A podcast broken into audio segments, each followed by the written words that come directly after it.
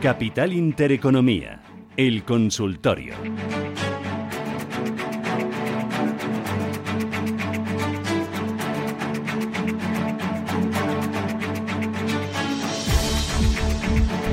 Con Roberto Moro, Apta Negocio. Roberto, ¿qué tal? Buenos días, bienvenido. Buenos días, ¿qué tal? Muy bien, con Roberto Moro vamos a analizar los valores, el momento del mercado, la caída de hoy. Con ustedes, 915331851. Pueden llamarnos para participar y plantear sus dudas a Roberto.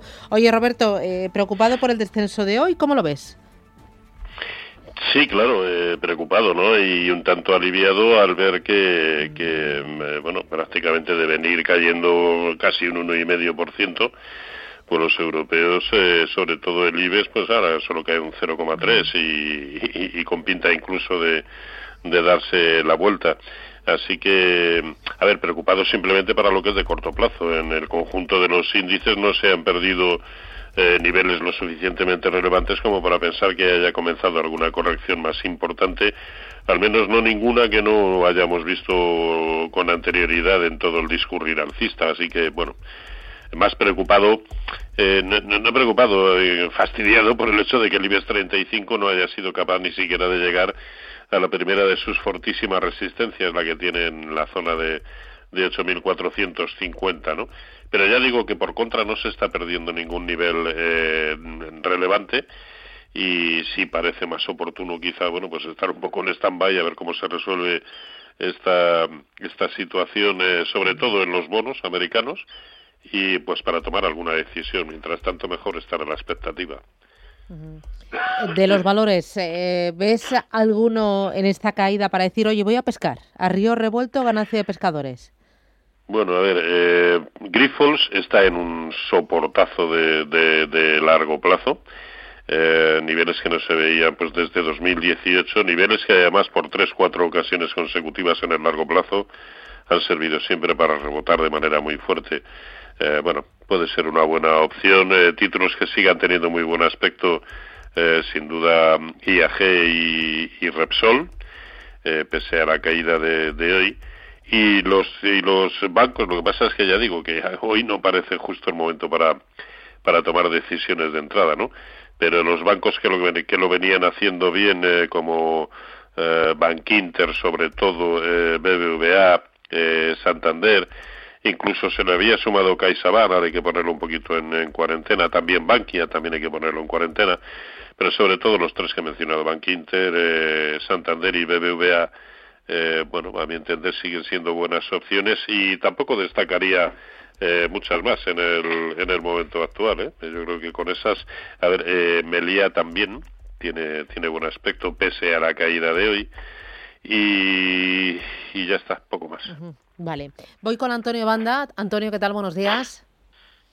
Hola, buenos días, Susana. Antonio Banda, este fundador de Phil Capital. Eh, oye, ¿por dónde quieres ir? No sé si por patrimonio, por movimiento de gestoras. ¿Qué es lo que tienes? Yo hablaría de pensiones. ¡Uh! porque. Ya, ya, ya, ya. ya. Esta, esta semana hemos tenido al ministro hablando otra vez con la idea de. Bueno, lo de quintuplicar, ¿tú lo viste eso en el titular? Que Eso su es, objetivo es que quintuplicar a 500.000 millones de euros. Eh, porque ahora es ciento y poco mil y lleva ahí paradito durante mucho tiempo. Eso sí, si te diste cuenta, no ponía plazo. Esto es como de perdidos todos al río, ¿no? Dentro de 10 años todos calvos. Sí, por eso el esfuerzo, o sea, lo que al final estamos viendo es que efe, efectivamente eh, tenemos un problema con la seguridad social, tenemos un problema con las pensiones y tenemos en la, en, la hucha de los pensionistas españoles 133.000 eh, millones de euros, ¿no? que corresponden unos 77.000 a, a fondos de pensiones privados y el resto a fondos de empleo. La idea, y parece que va por ahí el tema, es que quieren incrementar el fondo de empleo a base de movilizar estas partidas, o sea, lo que tenemos ya ahorrado los españoles, que al final eh, hay nueve millones y medio de españoles que tienen un fondo de pensiones, que de media son unos 11.000 euros. O sea, que date cuenta que eso tampoco es suficiente para pensar que te puedes jubilar. Cuando lo comparas con el resto de Europa, o sea, eh, y, y, lo comparas, por ejemplo, con Holanda, Holanda tiene eh, ahorrado aproximadamente unos 300.000 euros cada uno de los trabajadores eh, holandeses en planes de pensiones privados, comparado con los 11.000 aquí. O sea que el gran cambio, desde luego, de, eh, España sería parecerse a Holanda. Y por ahí, bueno, los tiros. O sea, el, mundo de las pensiones no va hacia el lado de quitar reducciones fiscales, no va hacia el lado de convertir esto en un eh, reducto del Estado interviniendo en los fondos de pensiones privadas, que es un poco lo que parecía, va por el lado de que Europa quiere liberalizar las pensiones privadas, quiere que a España vengan los grandes fondos de pensiones del resto de Europa y que puedan vender sus productos, que fundamentalmente los fondos de pensiones de otros países lo que traen es unos costes mucho más bajos, una gestión eficiente, unas rentabilidades para el partícipe muy importantes y sin embargo aquí tenemos una industria de pensiones que parece del siglo pasado o de hace dos siglos, porque no hemos avanzado, no hemos crecido, o sea, multiplicar esto por cinco, imagínate lo que tendríamos que hacer, sobre todo en formación financiera y capacidad de que los españoles entendiesen que parte de sus ingresos tienen que mm. dedicarlos a las pensiones, cuando la mayoría piensa todavía que les va a corresponder una buena jubilación. Y en mejora también del producto, y en mejora también del producto, ¿eh? Hombre, fundamental. Si tenemos los fondos de pensiones más caros de Europa y los que llevan peor rentabilidad, o sea que eso además va unido, ¿no? O sea, si tú tienes el fondo de pensiones más caro, lo que tienes clarísimo es que aquí quien se lleva el dinero es el que el, que eh, emite el fondo, no el que está dentro del fondo. Y luego eso va unido con que la rentabilidad si tienes un producto caro, pues se la come. Sobre todo en estos últimos años, donde lo que, lo que se ha vendido en pensiones son productos de renta fijanista que ya lo has visto y lo has comentado antes, con las subidas de los tipos de interés y con el, con el, el perfil nuevo de la curva en la que los tipos largos empiezan a estar mucho más arriba, estos fondos tienen un sufrimiento en rentabilidad brutal. Y eso no es capaz de nadie de explicárselo a los inversores porque al final están sufriendo desde que han entrado. Mm. Em, aquel ahorrador que quiera pensar a día de hoy en ese largo plazo, en ese objetivo de jubilación, ¿qué le, qué le dirías? Eh, ¿Mete en un plan de pensiones? ¿No merece ya la pena por el tema de la desgrabación de los individuales? ¿Lo lleva todo a fondos? ¿Qué qué? Bueno, yo creo que aportar a pensiones es fundamental. Te han reducido la aportación máxima, pero pues tienes hasta 2.000 euros. Eso va a implicar que si quieres cumplir con ese máximo vas a tener que, aportar 160 euros al mes. O sea, yo creo que es una cifra que podría llegar muchísimos de los españoles que están trabajando. Y luego la ventaja fiscal pues es directa, o sea que todos los fondos de pensiones tienen esa ventaja, por lo tanto, eso por, la ventaja fiscal no tienes que elegir el fondo que vas a suscribir. Lo que tienes que mirar es que sean fondos, pues como nuestro Capital 50, es un fondo con las comisiones más bajas del mercado es un fondo que lo que hace no es cobrar un porcentaje, que en la mayoría de los fondos españoles de pensiones cobran el máximo, en uno y medio, sino que cobra un, eh, eh, un, importe por suscripción, 50 céntimos al día por cada partícipe. Eso implica fundamentalmente que la diferencia en la comisión va a ir a rentabilidad y luego que se corresponda la gestión del fondo con lo que necesita. Es una gestión pensando en el largo plazo, cuando, cuando tienes largo plazo, en el corto cuando ya estás jubilado. O sea que hay que gestionar cada uno su perfil de riesgo igual que lo hacen otro tipo de inversiones. Y además de las pensiones, lo que seguimos diciendo es que eh, el no estar en fondos de inversión, desde luego, es una pérdida de tiempo para el inversor español, sobre todo el que está en depósitos. En depósitos no tiene ninguna rentabilidad y si es un dinero que tienes ahorrado para tu para poder disfrutar de él cuando obtienes rentabilidad, invierte, eh, sea un poco eh, objetivo, empieza a mirar qué es lo que necesitas y qué capacidad de riesgo puedes asumir. Y tienes infinitas posibilidades de perfiles de riesgo para invertir. O sea que desde luego lo que recomiendo es que, primero, que tengas algo más de formación financiera y simplemente con acercarte a un asesor vas a tener suficiente como para lo menos despreocuparte. Muy bien, pues gracias Antonio por las claves y por los consejos y el análisis. Un abrazo, cuídate mucho, hasta el viernes que viene. Muchas gracias, un saludo. Eh, bueno, ya tengo cascada oyentes, quedan ocho minutos para alcanzar las 10 de la mañana, 91 533 18 51. Voy con una notita de voz. Hola, buenos días, soy José. ¿Cómo ve a Resol, soporte, resistencias y qué puede hacer de aquí a unos días? ¿Hasta dónde puede llegar? Y luego Audas renovables. Y si ve algún valor así en el mercado español para comprar, que tenga prevista una buena rentabilidad a medio o largo plazo. Vale, gracias. ¿Por dónde empieza, Roberto?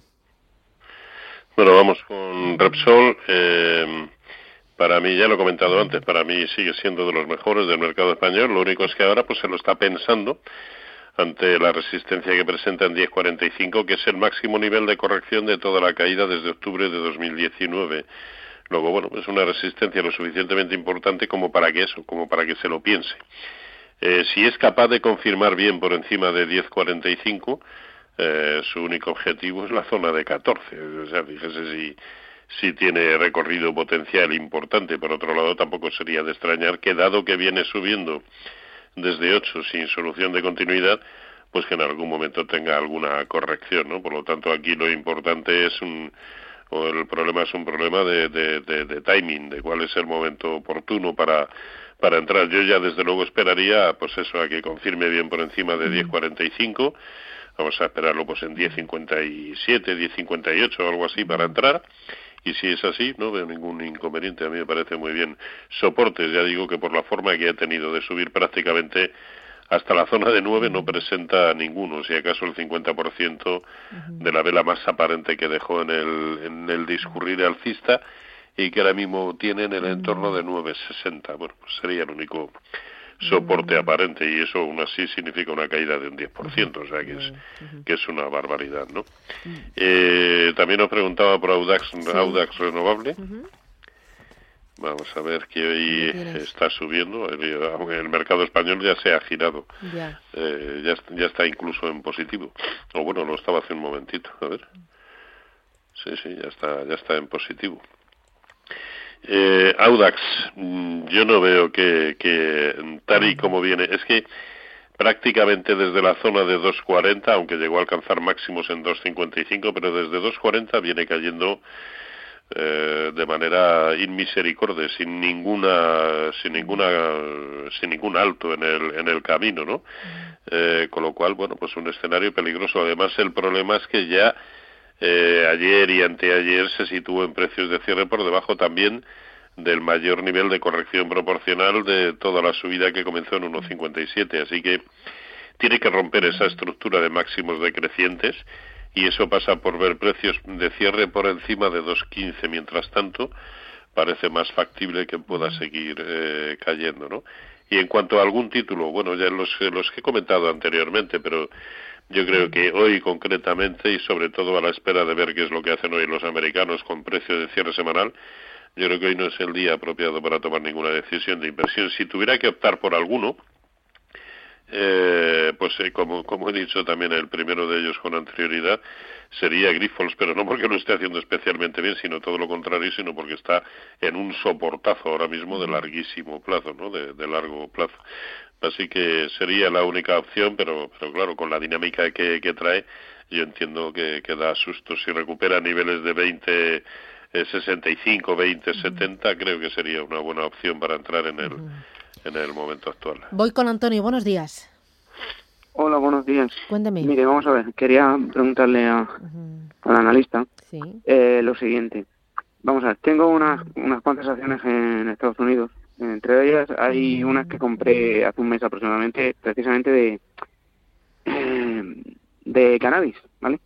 Eh, Tilray, eh, Afria, y luego también compré Peabody, Energy. Bueno, han, han llegado a, a máximos, digamos, pero han vuelto a pegar un bajón para abajo. Y están ahí que quieren, que no quieren, que quieren, que no quieren, más bien bajando. Y luego también, no sé qué le pasa también a Tesla y a, Vale y ya tengo otras también, Warhouse, Snowflake, pero es que no hay manera que, que, tiren, al contrario, están tirando para abajo y yo no sé si al final ya plantearme venderlas o aguantar, porque claro, también estoy viendo que las, nuevas tecnologías están yendo todas a Vale. Hacemos paradita, Antonio, eh, que me llega el boletín informativo. Toma nota, Roberto, y a la vuelta del boletín le contestas, ¿de acuerdo? Hasta ahora.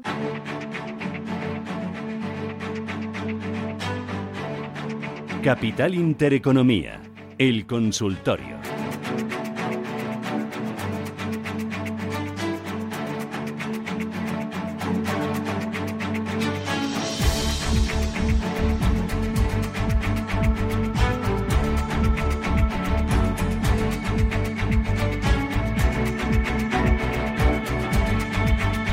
¿Has hecho los deberes, eh, Roberto? bueno, sí, sí, creo que estoy en ello. A ver, estás en ello. muy bien. nos preguntaba por, por Tilray, del, negocio del cannabis. Y a ver, eh, los mínimos que nos dejó hace tres jornadas en 21.70 es al mismo tiempo el máximo relativo eh, anterior, con lo cual es una zona que no debería perder, pero claro, eh, estamos hablando de que eso significa caer con respecto a 24.50 que está ahora mismo, pues, pues una auténtica barbaridad. Estamos hablando de un eh, prácticamente un 12%, que es una barbaridad, pero es lo que tienen este tipo de títulos, ¿no? Desde luego, desde que perdió la zona de 35-25 ya anticipaba que su evolución su evolución, perdón, no iba a ser eh, buena, ¿no? En cuanto a si vende o no, pues no me extraña que tenga esa duda, no no no sabría qué eh, qué decirle, ¿no? Porque este tipo de títulos, pues lo mismo te bajan como están cayendo sin solución de continuidad desde 67, que ojo, hace dos semanas estaba en 67 ¿eh? y ahora mismo está en 24.50.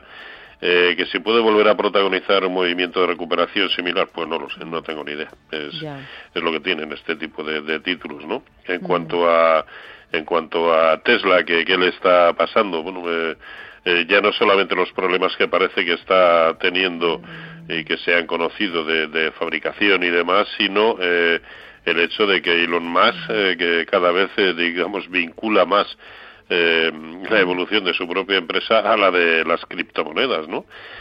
con lo cual, pues, es normal, además, que en las últimas jornadas que ha caído mucho el, Bitcoin, pues es normal, bueno, y el resto de, de, criptomonedas, pues es normal que esté teniendo la evolución que tiene. A mi entender, en el corto plazo, por supuesto que está pasando algo, en el medio y largo, absolutamente nada.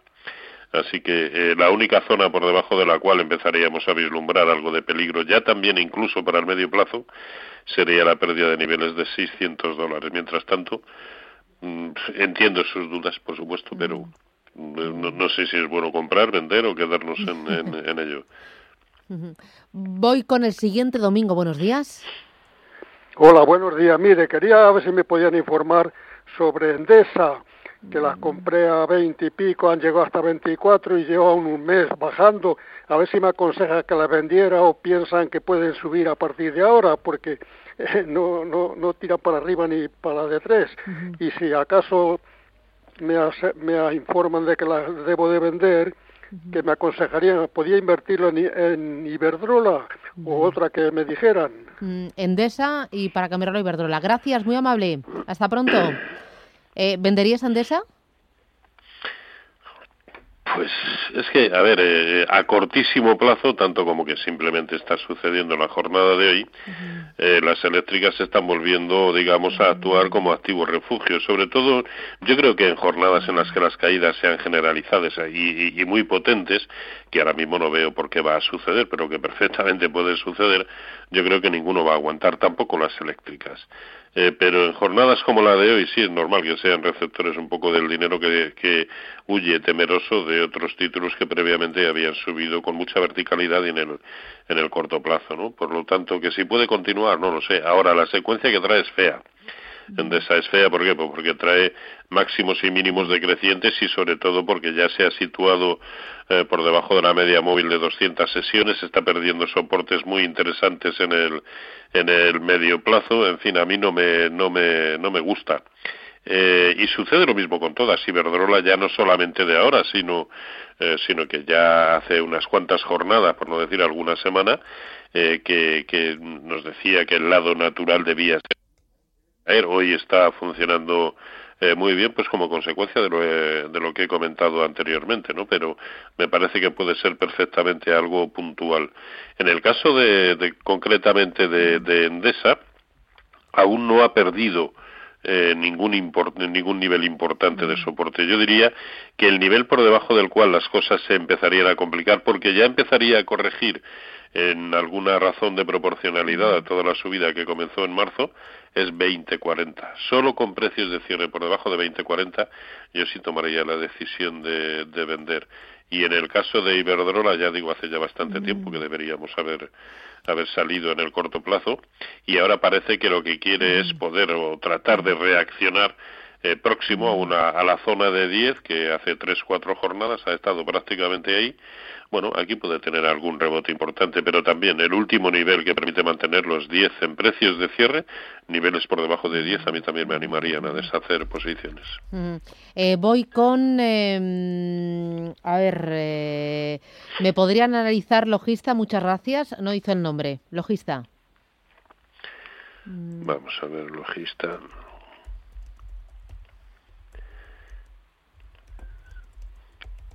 Vale. Pues eh, mm, parecía que adquiría buen aspecto desde el momento en que fue capaz de romper por encima de los máximos de junio. Estamos hablando de la zona de 16.30 y eso es lo que ahora mismo está tanteando. Lleva una buena secuencia desde octubre del, del año pasado, pero de momento se está deteniendo justo donde lo hizo en junio del año pasado, con lo cual solo precios de cierre, dado que nos ha dejado ya también ahora mismo eh, una resistencia en el entorno de 16.50, precios de cierre por encima de 16.50 yo creo que sí nos deberían animar a tomar posiciones con objetivos en los máximos de febrero, donde comenzó la gran mm. caída en la zona de 18.25. Mm.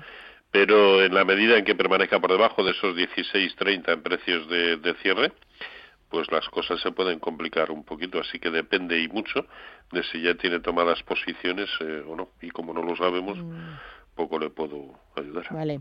Me dice otro de los oyentes, eh, buenos días. Eh, quería que me analizara Nicolás Correa, soportes y resistencias. Las tengo compradas a 4 euros. También me puedo analizar Merlin, las tengo a 7,27. ¿Qué recorrido le da Juan de Madrid? Merlin y Nicolás Correa. Nicolás Correa, que las tenía compradas a... Cuatro. A cuatro. Bueno, pues aquí tratar de establecer un buen stop. A ver, el, el, el stop eh, importante de medio, casi ya a largo plazo, es 4.40, 4.40. Pero no creo que debamos, con esa posición, que debamos esperar a ese nivel. En el corto plazo, bueno, corto ya también medio, nos ha dejado una, un buen soporte en 4.60. Así que con esa posición que él tiene, yo ya no sería muy flexible. ¿eh? Precios, cualquier precio de cierre por debajo de 60 y yo creo que debería materializar eh, eh, beneficios. Y la otra era Celnex, ¿no? Era Merlin Properties. Ah, sí, Merlin. A 7.25. Vamos a ver. A 7.25, pues también tratar de estar. A ver, Aquí es que el máximo de junio, que mm, eh, en las últimas semanas me estoy refiriendo mucho a este nivel, era, la zona de 8,70, 8,75, es el mismo nivel ante el que se ha detenido en el momento actual. Por lo tanto, eh, mm, es verdad que, que no ha reaccionado a la baja eh, de manera muy importante, pero vamos, yo aquí el, vendería el 50% de esa posición, mm. dado que mm. a cortísimo plazo está manifestando que vuelve a claudicar donde lo hizo con anterioridad, el 50% yo lo vendería y el otro 50% lo mm. supeditaría a que en todo momento estuviera por encima del 50% de la tremenda vela blanca que nos dejó en la jornada del día eh, 23 y por lo tanto eh, a que no pierda la zona de 9.33.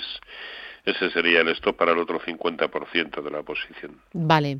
Eh, voy con eh, Jesús. Buenos días. Hola, buenos días. Dime. Mira, pues quería preguntar por Almiral, porque estoy dentro, pierdo muy poquito, pero mm, está ahí que no se mueve nada, y para entrar en Inditex. Vale. O sea, ¿El primero que me ha dicho que no lo he tomado nota? Almiral. Almiral. vale, vale. Almiral Inditex. Vale, pues gracias, suerte. Gracias. Adiós. A ver, Almiral tiene, tiene clarísimo un soportazo porque eh, desde abril del año pasado prácticamente es, es eh, alternativamente soporte y resistencia y es la zona de 10.60, por lo tanto sé que queda un poquito lejos, pero es el último, de hecho es justo por donde ahora transita también la media móvil de 200 sesiones, así que ese es el, el nivel que no debería perder. Sé que esto implica caer un 6% prácticamente, pero es el único nivel importante como, como soporte, ¿no? Y, y del otro Inditex. Almiral Inditex. Eran. Ahí. Inditex. Y bueno, te pasa como a mí, al final nos complementamos, ¿te das cuenta? Sí, sí, sí, pero bueno, mientras vayamos sacándolo adelante, usted se acuerde de uno, yo de otro, pues lo, malo es cuando los dos eh, pinchamos, ¿no? Sí, Ya. Bueno, ¿Qué pero- pasa? pero ¿Qué pasa también es- alguna vez? ¿no? Porque ya es viernes y, y, oye. pff, Sí. Eh, pues a ver, Inditex además no lo preguntaba para comprar. A mí Inditex solo me gusta con precios por encima de 28.30. Cuando eso suceda con precios de cierre, sí, porque entonces su único camino eh, o su único objetivo debiera ser la zona de 31.70. Mientras tanto, eh, bueno, pues eh, seguirá sin manifestar que es capaz de, de por fin construir un tramo eh, alcista interesante, porque desde el momento en que superó la zona de 30 y de 26.50, que eran los máximos de junio, parecía que sí, pero luego cayó en mes y medio, dos meses, cayó por debajo incluso de ese nivel. Ahora está atacando el máximo que había hecho con anterioridad. Es una de cal y otra de arena. Por eso, para estar relativamente seguros de la tendencia, precios de cierre por encima de 28.30, único nivel que permite comprar. Vale. Voy con el siguiente de los oyentes. Dice, buenos días, soy Andrés de Madrid. ¿Podría el señor Moro decirme qué le parece red eléctrica para entrar a largo plazo? Bueno, ya saben, el largo plazo, pues, Ah, todos calvos. puntos calvos, sí. Mm, Bueno, a corto. ¿A corto lo ves? A ver, eh, el problema de, de red eléctrica ahora mismo es que yo creo que vamos a ver niveles inferiores y que lo vamos a ver atacando, porque eh, en el- pues los mínimos de, de marzo del año pasado en la zona de 12.35. Eh, ¿Por qué? Porque eh, ha perdido un soportazo que era la zona de 14, eh, ya, ya lleva dos precios de cierre, tres con el de hoy, si se produce tres precios de cierre por debajo, pero sobre todo también es que ya se ha ido por debajo del máximo nivel de corrección proporcional de toda la subida desde marzo, ¿no? Con lo cual ese parece ser su único objetivo. Si llega a 12.35 esa, o esa zona y ve que se aguanta, ese puede ser un buen nivel para entrar con una cierta vocación de permanencia. De largo plazo, pues no lo sé. Ahí, como sabe usted, yo me pierdo. Vale, vale. Voy con eh, otra consulta escrita. Vamos, que tengo buf, eh, muchísimas.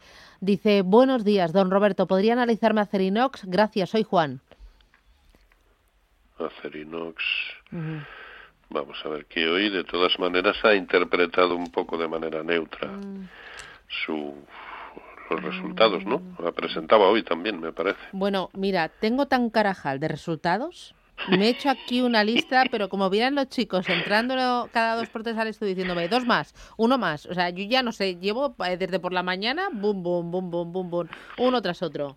Ah, Hacía tiempo que no escuchaba la expresión carajal. Ah, sí, Eh, bueno.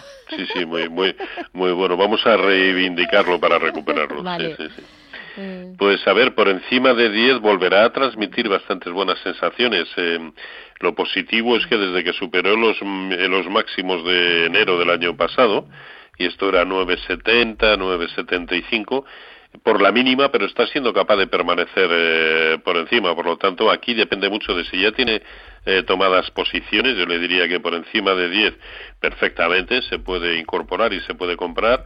Eh, si no las tiene, perdón, si no tiene tomadas posiciones y si ya las tiene depende mucho del, del nivel, si las tiene en beneficios, en pérdidas, pero vamos, no no no tiene mal aspecto, de hecho si confirma por encima de 10 su único objetivo serán los máximos de octubre de 2018 y bueno, y del verano de 2018 en la zona de 11.25. Tiene muy buena pinta y sobre todo es de los pocos que ya ha sido capaz de traspasar los máximos de enero febrero del año pasado cuando todo comenzó a caer, con lo cual eh, pinta bien. Pero ya digo que la estrategia a seguir varía mucho en función de que se tengan ya posiciones tomadas o no.